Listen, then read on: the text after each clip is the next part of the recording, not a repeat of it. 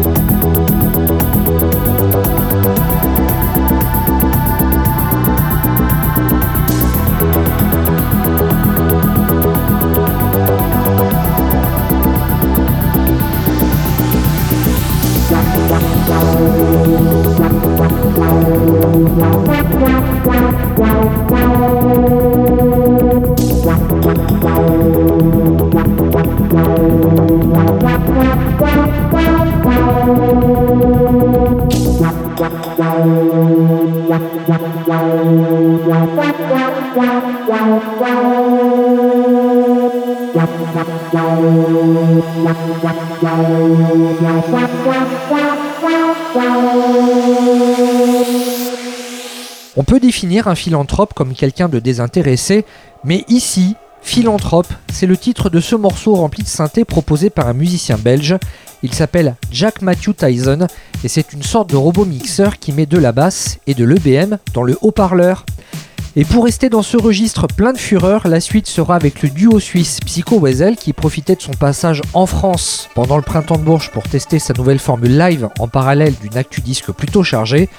Psycho Wesel, c'est dès maintenant avec White Lodge et c'est extrait d'un Red Room EP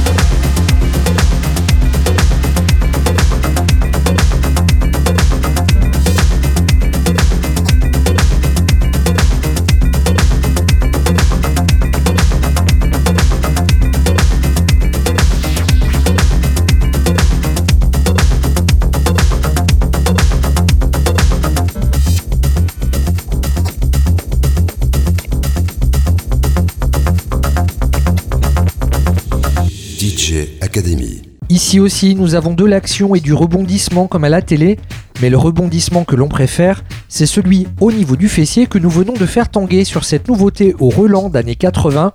Vous venez d'écouter Azaria et Ushi Kushi Papa avec Avantador. Le son de demain est déjà dans DJ Academy car c'est une avant-première. Ce morceau sortira le 20 mai prochain. Continuons de nager dans l'amour et les souvenirs avec un morceau du présent qui sonne comme l'année 1997. Voici le britannique Ben Gomori. Le titre c'est Radical Acceptance. Les nouveautés de la semaine. DJ Academy.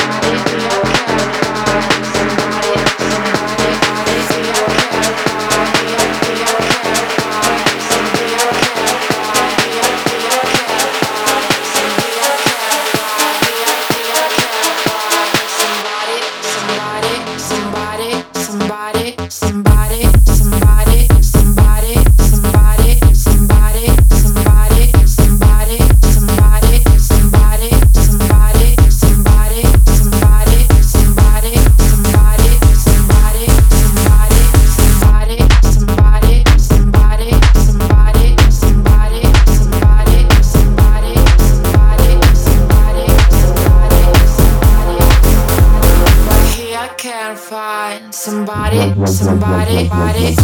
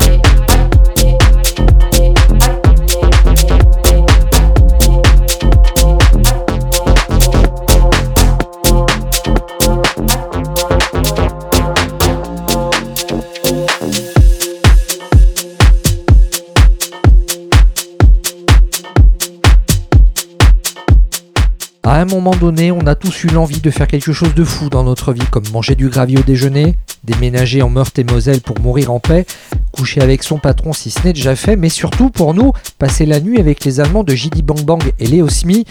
Hélas, ce n'est que pure utopie, mais vous pouvez vous consoler à l'idée que leur Find Somebody est déjà disponible dans toutes les bonnes pharmacies. DJ Academy.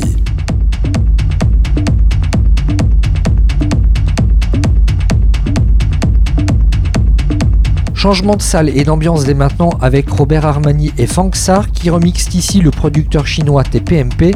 C'est extrait d'un Harduster High Frequency ici proposé par le label Techno Parade. C'est disponible en vinyle comme en numérique.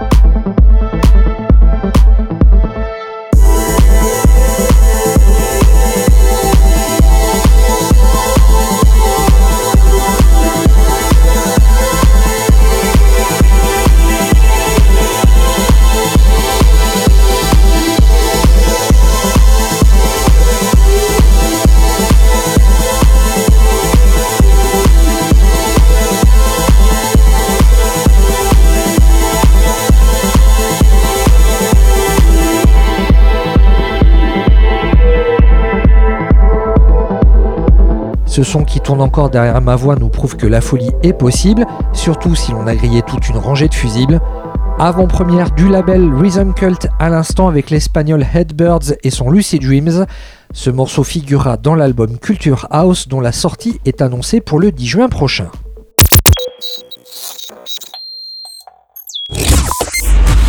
DJ Academy. L'interview. L'interview.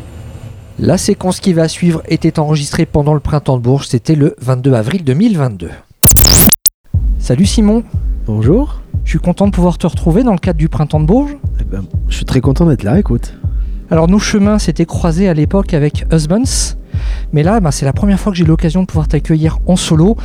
Avant de, de te poser toutes mes questions, on va écouter un de tes morceaux phares, c'est Diamond Veins, un morceau qui figurait sur l'album Olympique, donc Diamond Veins par French 79. DJ Academy. L'interview.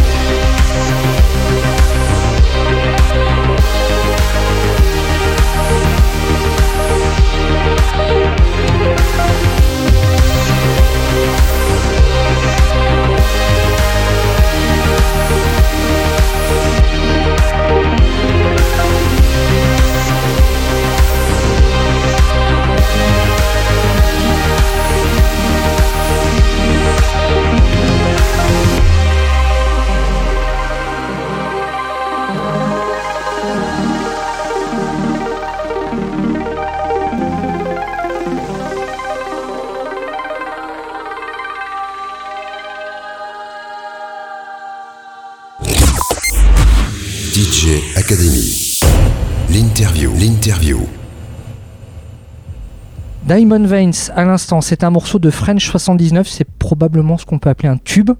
Toi, c'est comme ça que tu le ressens? Oh, je dirais pas que c'est un tube, mais euh, c'est un morceau qui a bien fonctionné. Le grand public connaît surtout ce titre, car il est apparu à plusieurs reprises dans des fictions, et surtout bah, au travers d'un spot publicitaire euh, pour une chaîne de fast-food. Alors, en interview, si certains musiciens voient la publicité comme un média de découverte musicale, d'autres craignent de vendre leur âme. Toi, tu penses te situer où? Oh bah écoute, c'est un peu compliqué de dire qu'on vend son âme euh, au niveau où j'en suis. euh, il faut bien qu'on vive quand même, hein, donc euh, faut pas croire que j'ai pu m'acheter une Porsche à cause de ça, hein, à grâce à ça. Une Porsche pas- contre un burger non, voilà. Non, non, il faut bien vivre et tout, c'est important. je pense que c'est. Et puis voilà, c'est un peu. Ça fait aussi découvrir la musique à des gens qui écoutent pas ça du tout. Euh, donc non, ça- après c'est le boulot d'un éditeur, hein, de mon éditeur, de savoir euh, placer les musiques correctement et tout ça.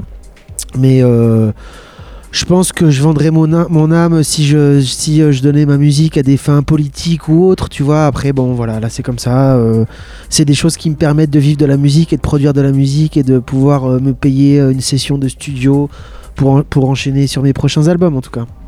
Et pas des synthés? Pas des instruments et du bien coup? sûr que si, voilà, c'est ça. Ça me permet de m'acheter un petit synthé.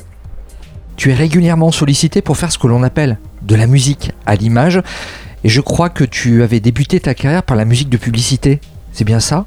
Ouais, j'ai commencé comme ça, ouais. J'ai commencé par écrire de la musique de publicité. euh, Alors c'était des commandes, donc euh, du coup, parce que j'ai un background de musicien, j'ai fait le conservatoire et tout ça, donc euh, je, travaillais avec des réalisateurs qui me disaient là on a besoin d'un petit morceau de jazz, là on a besoin d'un petit morceau de piano, là on a besoin d'un peu de, de composition classique, là on a besoin d'un morceau de rock, ou voilà. Donc c'est des petites choses comme ça, et, et en tout cas c'est ce que j'aime bien faire ça parce que l'image elle est pour moi très importante dans la musique ou en tout cas le côté imagé de la musique. Et c'est aussi ce que j'essaie beaucoup de faire c'est à dire que quand euh, j'estime que moi il y a une de mes chansons qui est bien c'est à partir du moment où quand on ferme les yeux il y a des images qui défilent on peut se, se remémorer un souvenir ou alors euh, s'imaginer quelque chose qu'on n'a pas vécu. Et ça c'est important pour moi en tout cas ce côté un peu imagé de la musique Ce côté narratif, j'imagine que nous sommes nombreux à, l'avoir perçu. À titre personnel, tes albums, j'adore les écouter en voiture, ça m'aide à faire passer le temps et je les écoute un petit peu comme à l'ancienne, hein, un petit peu comme une cassette ou un disque vinyle euh, sur lequel ben, je ne peux ni avancer ni reculer. Ah bah ouais, ça fait plaisir que tu me dis ça parce que c'est important aussi pour moi euh, de, mélanger ce qui se fait aujourd'hui avec ce euh, ce qui m'a plu de ce qui se faisait avant. Donc euh, les vieux sons de synthé qui m'ont marqué par exemple sur des musiques de films, euh, de choses comme ça, j'essaie aussi de les réutiliser aujourd'hui dans ma musique en les mettant abs- euh, évidemment au goût du jour, en tout cas j'essaye. Et euh, parce qu'en fait j'ai l'impression que euh, la musique c'est assez intemporel, c'est-à-dire qu'un bon morceau des années 60, il est toujours bon aujourd'hui. Donc euh, euh, voilà, c'est important. Et j'essaie au minimum de, de- d'essayer, de- en tout cas le- de le faire le moins possible, c'est de dater une chanson. C'est-à-dire de faire en sorte que la chanson elle va le moins vieillir. Après ça, euh, on pourra en reparler dans 10-15 ans. L'avantage des morceaux qui ont un caractère intemporel, c'est qu'on peut les rejouer ben, très longtemps après euh, leur phase de composition. Là, on sort d'une période difficile, celle de la crise sanitaire. On peut imaginer l'impatience que tu avais de, de enfin proposer ces nouveaux morceaux en live. Bah oui, bien sûr, comme tous les musiciens, c'était une petite période difficile. Après, moi, j'ai eu la chance de pouvoir faire quand même une trentaine de lives avant la fin, avant le début du, Covid. Et euh, bon, voilà, ouais, c'était comme tout le monde, hein, une période de, de merde, hein, tout simplement. C'est-à-dire que c'était pas inspirant, même. Pourtant, c'est un truc où euh, si aujourd'hui on me disait, ouais, tu peux avoir deux ans à rien faire, tu- je, te dirais trop bien, je vais passer deux ans en studio, composer des centaines de tracks que j'ai pas le temps de faire. Bah en fait non, pendant cette période-là, euh, j'ai essayé, mais il se passait rien, justement parce que euh, tu peux pas composer quelque chose de bien quand tu vis rien dans ta vie, quand il se passe rien, que c'est plat, euh, que t'attends chez toi. Bah en fait, il y a l'inspiration, elle va pas venir tout simplement. Et quand l'inspiration, elle est là, est-ce que tu travailles tous les jours ou est-ce que tu es plutôt dans la procrastination? Non, je bosse tous les jours. Moi, j'aime bien en fait, hein, donc j'ai pas l'impression de bosser. hein. Depuis que je vis de ma musique il y a une dizaine d'années, j'ai l'impression d'être en vacances toute l'année. En tout cas, avant, quand je travaillais, quand j'étais en vacances, je faisais de la musique. Donc pour moi, ce que je, ce que je vis aujourd'hui, c'est des vacances. Et côté vie de famille, c'est pas trop impactant, non? Pour les proches hein? J'ai pas d'enfant, j'ai pas d'enfant, donc euh, c'est déjà ça. En préparant l'interview, j'ai vu qu'un nouveau single était disponible. Il s'appelle Seasons. Un nouvel album va bientôt sortir, c'est bien ça? Alors Season, c'est un morceau que j'ai fait avec Ento. euh, pour son album qui est sorti euh, il y a pas longtemps. Donc euh, ça c'est une collaboration, ça ça m'arrive souvent de faire des collaborations avec d'autres artistes. Avec NTO, ce qui est cool, c'est que c'est aussi un Marseillais, donc on se croise, on s'aime beaucoup, tout ça, donc voilà. Euh, non, après voilà, entre deux albums, j'essaie toujours de sortir un peu des choses un peu différentes. Donc là, c'est une collaboration. Je viens aussi de sortir un, un petit projet qui s'appelle Sofa avec un ami pianiste à moi de jazz, euh, où on a sorti un long morceau de 18 minutes. Euh, donc voilà, c'est en tout cas en- entre les albums, une fois que l'album est sorti et que la tournée démarre, ça me laisse du temps pour sortir des choses que je j'aurais pas le temps de faire sur un album, par exemple. Donc euh, j'essaie de partir un peu à droite à gauche vers des horizons un peu différents que j'aime bien aussi. Ok, bon, bah j'ai été induit en erreur, mais c'est pas grave. L'album Joshua est sorti il y a deux ans. À sa première écoute, un morceau se dégageait du lot, c'est 4807.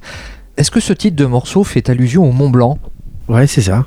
Eh ben on va se l'écouter ce morceau. D'ailleurs, un vidéoclip est disponible depuis le début d'année. J'en dis pas plus, on en reparle tout de suite après de cette fameuse vidéo. Voici donc French79 en interview cette semaine dans DJ Academy. DJ Academy. L'interview.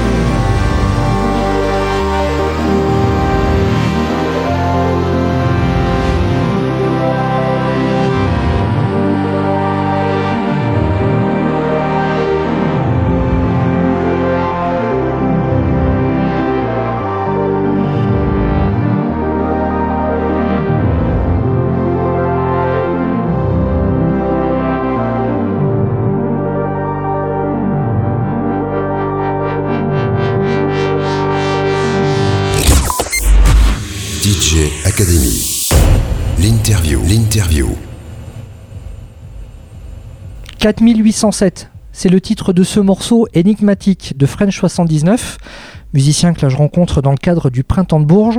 C'est extrait de l'album Joshua. L'album est sorti il y a deux ans et demi maintenant, et pourtant ce clip il est dispo sur les plateformes que depuis début janvier. Pourquoi avoir attendu autant de temps pour, euh, avoir fait un, clip autour de ce morceau? Bah, c'est un morceau assez exceptionnel parce que euh, c'est un morceau qui a été fait pendant le Covid parce que je sais pas si tu le si euh, euh, tout le monde a l'occasion de le voir mais ça vaut le coup d'aller le voir parce que c'est quand même je pense que c'est un clip où euh, la personne qui l'a fait a dû travailler pendant deux ans.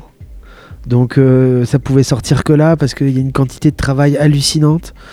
Et voilà après c'était prévu de sortir un clip sur ce morceau là bah, pendant la tournée. Et donc vu que la tournée s'est stoppée on l'a sorti quand ça reprenait, c'est-à-dire il n'y a pas si longtemps que ça. Toi qui es un amoureux des sons rétro-futuristes, est-ce qu'on peut dire en 2022 que l'électro c'est encore la musique du futur? Alors je sais pas si c'est la musique du futur, après c'est euh, l'électro, c'est large quand même de dire la musique électronique. Euh, il peut y avoir du rock du futur aussi, donc ça peut être de tout. Je pense que la musique du futur, euh, on la connaît, on la connaît pas, sinon elle serait plus du futur. J'ai essayé de me mettre à ta place en me disant tiens, je suis dans mon home studio. Est-ce que tu trouves tes sons grâce à tes machines ou est-ce que tu cherches les machines qui ont le son que tu aimerais utiliser? Bah ça, ça, en tout cas des fois j'essaie de trouver les machines qui, euh, qui sont censées faire un son que j'ai envie d'utiliser. En général j'y arrive pas parce que c'est tellement euh, particulier et tout que finalement je trouve un autre son qui m'inspire. Donc euh, je dirais plutôt la première, ta première proposition, c'est-à-dire que c'est plus je me pose sur mon synthé, je touche un peu les boutons et là finalement au bout d'un moment je tombe sur un son qui m'inspire et c'est parti. Et tu es plutôt branché machine avec des boutons ou machine avec des câbles qu'on peut brancher, débrancher? On en voit beaucoup en ce moment, il y a, il y a une sorte de revival du, du modulaire dans la musique électronique. Ouais, c'est un mélange des deux. J'ai, euh, euh, je suis pas euh, fermé sur euh, le truc analogique, modulaire et tout, mais c'est vrai que j'aime ça en fait.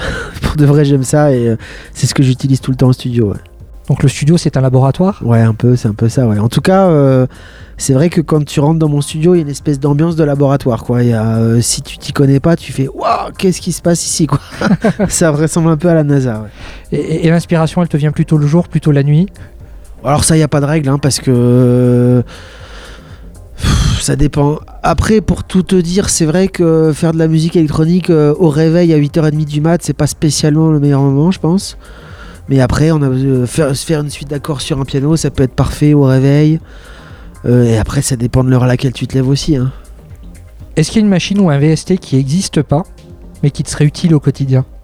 Euh, pff, bah. euh, Pardon d'un truc qui n'existe pas, le truc un peu difficile. mais- Ouais, voilà. Non, il y a des, il y a des, il y a des, des- des espèces d'effets euh, à l'ancienne euh, qui sont qui- que j'arrive plus à trouver en tout cas, qui sont introuvables aujourd'hui euh, en plug et qui n'existent, non, qui en vrai, qui, ne- qui sont introuvables aujourd'hui en vrai et qui n'existent toujours pas en plug. C'est des machines à glitch, ça s'appelle. Euh, alors ça existe un peu en plug mais c'est pas bien fait. Bon après je pense que je vais rentrer dans un truc un peu trop technique, un peu trop chiant pour la, pour la radio. Une machine à glitch. Une machine à glitch.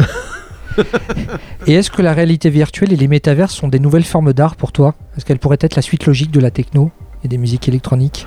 Ouais, je pense que c'est forcément un truc d'aujourd'hui, c'est forcément un truc de, recherche et je pense que c'est hyper important qu'il y ait des gens qui euh, rentrent là-dedans, qui font des recherches comme ce qu'est en train de faire Molécule où il est en train de c'est un copain qui est musicien qui est en train de chercher à, à créer de la musique avec l'intelligence artificielle. Tout ça ça fait partie des des choses qui aujourd'hui nous paraissent tellement euh, subliminales qui sont en fait euh, très importantes parce que euh, elle débouche toujours sur un petit truc où on va dire ah mais ouais voilà euh, tous ces trucs là où on a l'impression que c'était n'importe quoi et en fait ça débouche quand même toujours vers un petit truc intéressant donc je suis toujours friand de ce genre de truc ouais.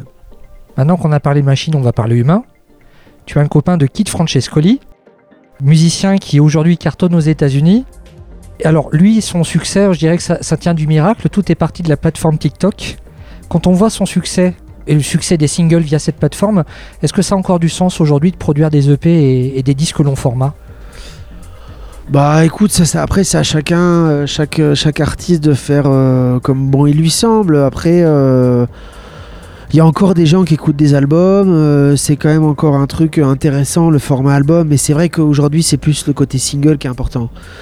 Mais euh, moi j'aime bien en tout cas que ça raconte une histoire, plusieurs chansons qui s'enchevêtrent, elles racontent une histoire. Euh, raconter une histoire en 3-4 minutes c'est un peu juste quand même je trouve. Et parmi tes nombreuses collaborations, tu as réalisé un album commun avec Fred Nefché, que je rencontrais euh, à l'époque avec son groupe de slam Vibrion. Avant de détailler un petit peu plus l'idée de votre album commun, eh ben, on va écouter votre morceau New York 1966, French 79 pour la musique, Fred Nefché pour la narration. Vous êtes toujours à l'écoute de DJ Academy et French 79 est avec nous en interview cette semaine. DJ Academy.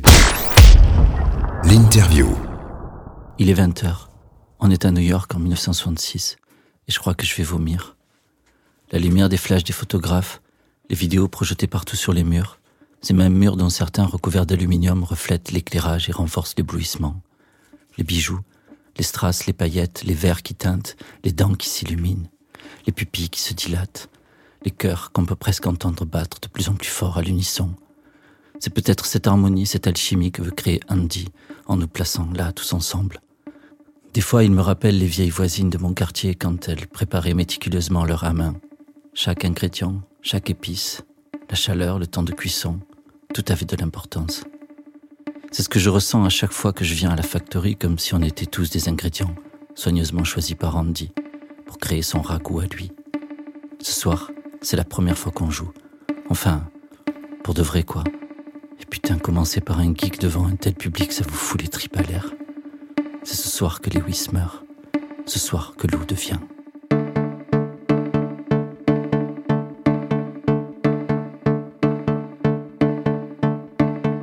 Baby vient me saluer. Elle est avec Sugar. Et toutes les deux sont éblouissantes. On n'en voit nulle part ailleurs des filles comme ça. Des filles qui viennent des quatre coins du pays. Arrivées ici en stop ou en bus. Elles se sont donné naissance en chemin. Quittant le Kansas en tant que Joe. Arrivant à la factory en tant que Dolly. Sourcils épilés, jambes rasées, lui est devenu elle. J'entends à peine ce qu'elles me disent au milieu du bourdonnement de la foule et de la musique qui semble rebondir sur les corps.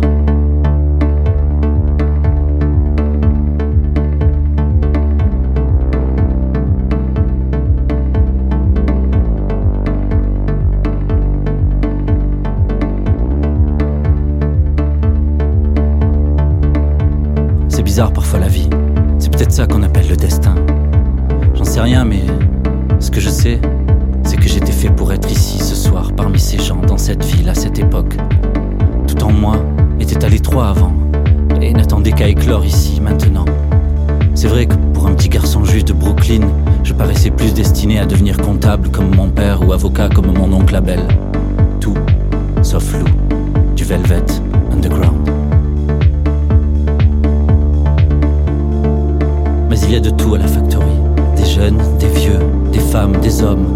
Et tout entre les deux. Des riches, des pauvres, des junkies, des fous. On est tous là. Et plus personne n'existe réellement. On est comme un magma, une énergie, un monde nouveau où l'individu disparaît derrière le collectif. Andy dit qu'un jour, tout le monde aura son quart d'heure de célébrité. Je sais pas si c'est vrai. Je sais même pas si c'est ce qu'on souhaite. J'ai l'impression que si on est ici, c'est surtout pour disparaître par disparaître comme un truc négatif et définitif, plutôt se délester de l'ego, oublier le passé, la famille, les problèmes et les angoisses et pouvoir se réinventer. Ici, on n'est pas Jack, Annie ou Lewis. Ici, on est ultraviolet, Candy Darling, Hollywood Lawn. Ici, on façonne celui qu'on veut être, homme ou femme, humain ou plus que ça. Moi, je me suis toujours senti trop à l'étroit dans le costume de Lewis Alan Reed. Devenir Lou du Velvet Underground, c'est pour ça que je suis né et c'est ce soir la délivrance.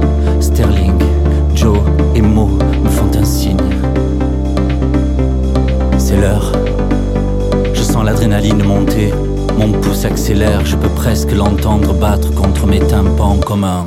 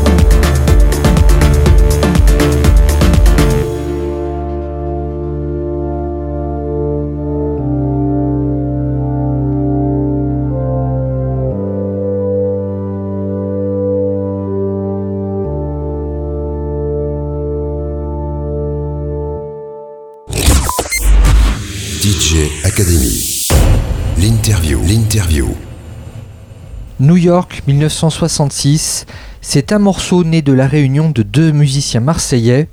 La voix, c'était celle de Fred Nevché et la musique, celle de French 79 que nous accueillons cette semaine en interview. Tu peux nous parler un petit peu de l'histoire de cet album? C'était une création à la base, je crois. Oui, c'est ça, c'était une création pour un festival de littérature, puisqu'on avait eu accès à des textes de Lauride qui n'étaient pas sortis. Et euh, on nous avait demandé de raconter une histoire imaginaire autour de Lauride et tout ça.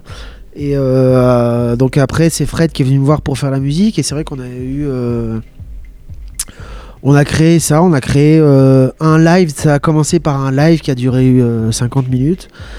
Et donc on avait quand même beaucoup de morceaux de créer, tout ça. Et en fait, on a décidé de sortir ça pendant le.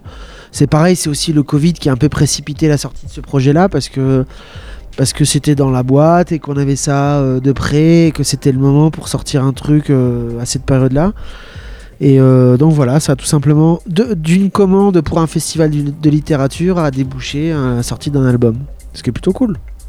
À la toute première écoute de cet album, j'avais la sensation de découvrir comme une sorte de documentaire sonore avec, pour étonnement, eh bien, d'avoir cette narration qui sortait louride de son univers rock. Est-ce que c'était votre volonté? Bah complètement, puisque le thème, c'était enfin l'objectif, c'était le, côté transgressif de Louride, c'est-à-dire le côté euh, que Louride, il a jamais fait comme tout le monde, il voulait toujours faire des trucs qui se faisaient pas. Donc je pense qu'aujourd'hui, euh, euh, faire parler de Louride sur de la musique rock, ça serait pas du tout transgressif. Tout le monde s'attend à, à voir un gars débouler en t-shirt noir avec une guitare et à, chanter Louride. Euh, justement, je trouve que le, côté intéressant dans la transgression, c'était justement de prendre le, contre-pied total de ce qu'il faisait euh, et d'amener ça dans un, dans un paysage plutôt euh, électronique. Et je pense que c'était ça justement qui m'a plu dans ce truc-là, c'était la transgression. Et en tout cas, c'est ce que j'aimais bien aussi sur ce personnage-là, c'est-à-dire que il faisait tout ce qu'on lui disait de pas faire. Et nous, c'est ce qu'on a essayé de faire. À la fin de sa vie, Lauride avait abandonné la musique pour se tourner vers une autre discipline, la photographie. Si toi tu devais arrêter la musique, tu tournerais vers quel autre art? Je peins, j'aime bien la peinture.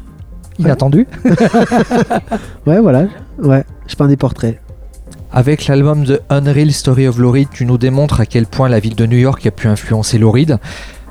À ton niveau, tu saurais nous dire à quel point Marseille a pu influencer ta musique? Bah Marseille, euh, à partir du moment où tu habites là-bas, tu es influencé par cette ville parce qu'elle est tellement euh, puissante et prenante et cosmopolite et tout ce que tu veux. Il y a plein de choses. euh, tu vis plein de choses différentes à Marseille qui, qui sont, à mon avis, importantes pour tout artiste. En tout cas, le, le fait de vivre des choses, c'est important pour composer.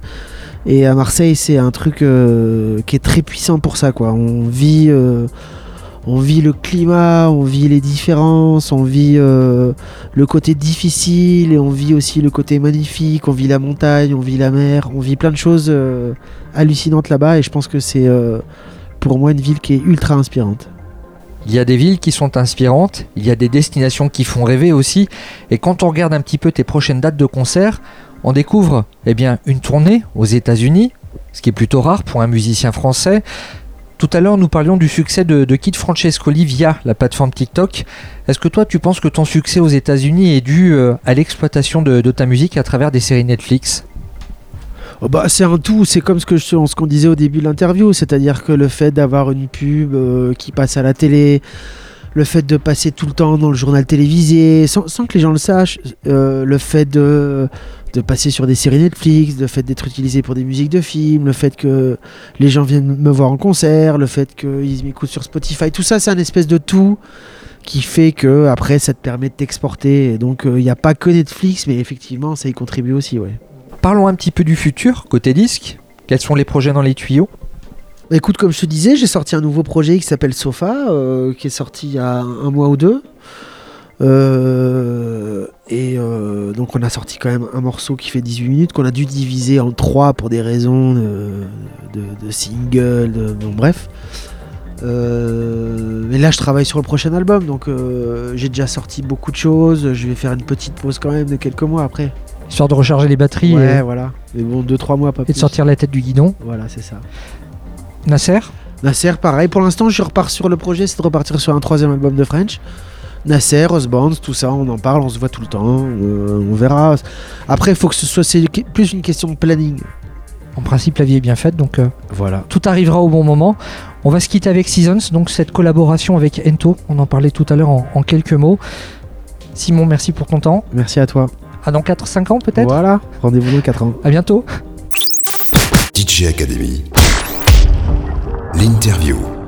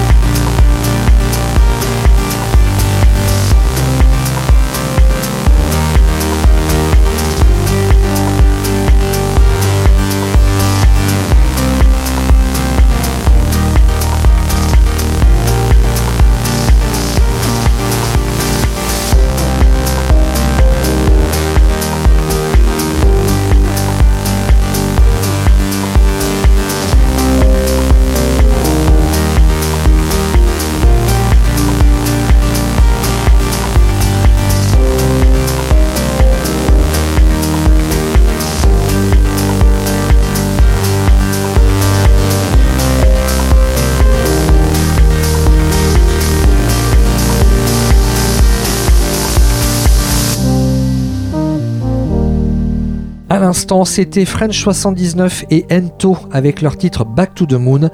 French 79 était en interview cette semaine dans DJ Academy au travers d'une interview réalisée pendant le printemps de Bourges. Un merci particulier à Gwendoline Chaplin.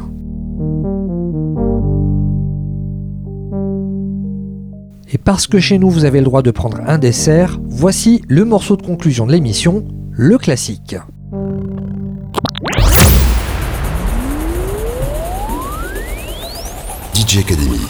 Le classique. Avec une carrière qui s'étend sur plus de trois décennies, Yann Poulet est devenu une figure admirée et respectée de la scène électronique allemande. À travers cinq albums, ce musicien a perfectionné un son oscillant entre sonorité classique et innovation contemporaine, le tout résultant d'une impressionnante collection de matériel analogique amassé depuis toutes ces années. Et bien qu'il travaille avec des samples en tout genre, ses créations sont généralement classées comme de la house ou de la tech house avec une influence provenant de la musique brésilienne. C'est à l'image de ce titre, Sao Tambor, ça sortait en l'an 2000, un groove idéal pour calmer les plus énervés, ceux qui se bourrent la gueule à l'énergie drink ou encore au café. Alors, bonne écoute, à la semaine prochaine et belle soirée